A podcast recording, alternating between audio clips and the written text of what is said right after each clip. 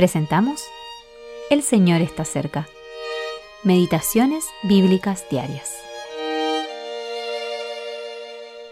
Meditación para el día 12 de agosto de 2023.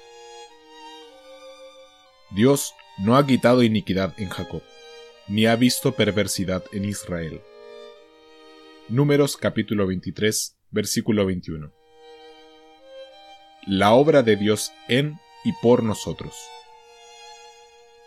Israel había actuado errónea e incrédulamente durante su viaje por el desierto, lo que llevó a Moisés a exclamar, Rebeldes habéis sido a Jehová desde el día que yo os conozco.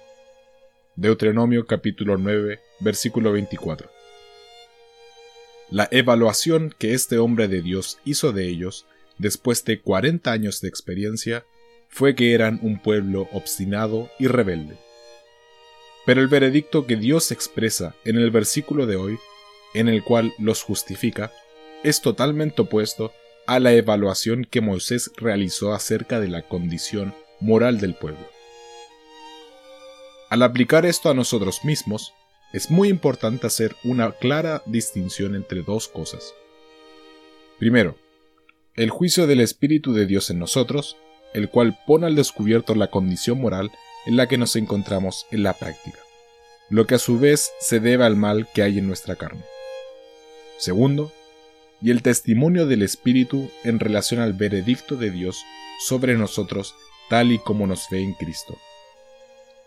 A menudo pensamos que el trabajo hecho en el alma por el Espíritu de Dios implica un justo juicio sobre ello, olvidando que la base sobre la que estamos ante Dios, el lugar sobre el que reposa la fe, es la obra que el Señor Jesús hizo a nuestro favor. El Espíritu de Dios juzga el pecado en mí, según su carácter, a la luz de la santidad de Dios. Pero me dice que no soy juzgado por ello, porque Cristo sufrió el castigo por mí.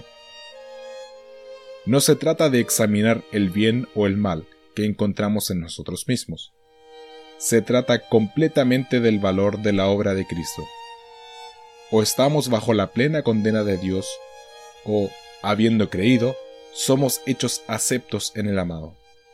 Efesios capítulo 1, versículo 6. Al final de un largo rumbo de fracasos por parte de los hijos de Israel, cuando su maldad quedó plenamente expuesta, Dios no vio iniquidad en Jacob, ni ha visto perversidad en Israel. No puede haber paz si el alma del creyente confunde el veredicto del Espíritu en su interior respecto a su estado moral con el juicio de Dios a través de la obra de Cristo a su favor. J. N. Darby.